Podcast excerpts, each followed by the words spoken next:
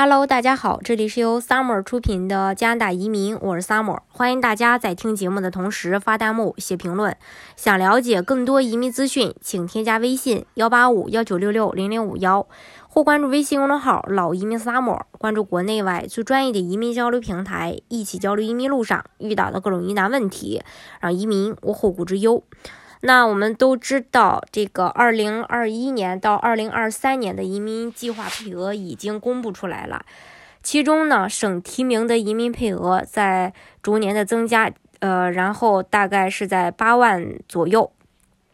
那么，其实省提名这几年，呃，走进人们人们的视野，被越来越多的人所接受。其实它还是有自己的优势的。首先，它类别比较丰富，为移民加拿大提供了更多的途径和可能性。根据不同，呃，根据要求的不同，大致可以分为技术类的和商业类的两大类别，还有针对国际留学生的省提名类别。当然，国内申请人大多，呃，可以走没有雇主的省提名紧缺职业类别和有雇主的，呃，这种省提名技术移民。另外，它的灵活性比较高，因为各个省的差异发展，呃，不一样。它可以为各个省提供更多的劳动力，它也可以根据当前发展，就是各各个省的发展状况去呃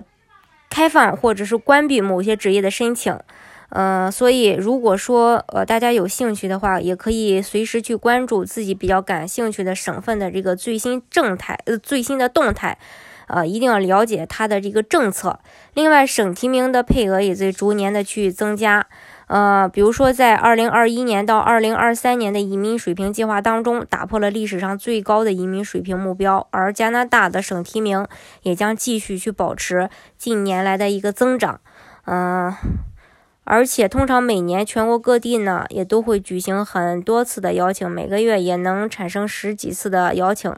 嗯，当然十月份呢也不例外，在十月份的话，大概有呃三千多份人。拿到了永居的申请，这是关于这一个省提名技术移民，它主要是根据自己省的经济发展状况以及需要的各类人，而与联邦政府协议出来的一种移民途径，简称 PNP。呃，加拿大一共有十个省、三个地区，除了魁北克有自己特殊的移民体系，以及非常边远的努纳瓦特地区以外，其他省都有自己的省提名项目。呃，当然也有针对不同的人群的一些项目，所以大家可以根据自己的实际情况去选择适合你的。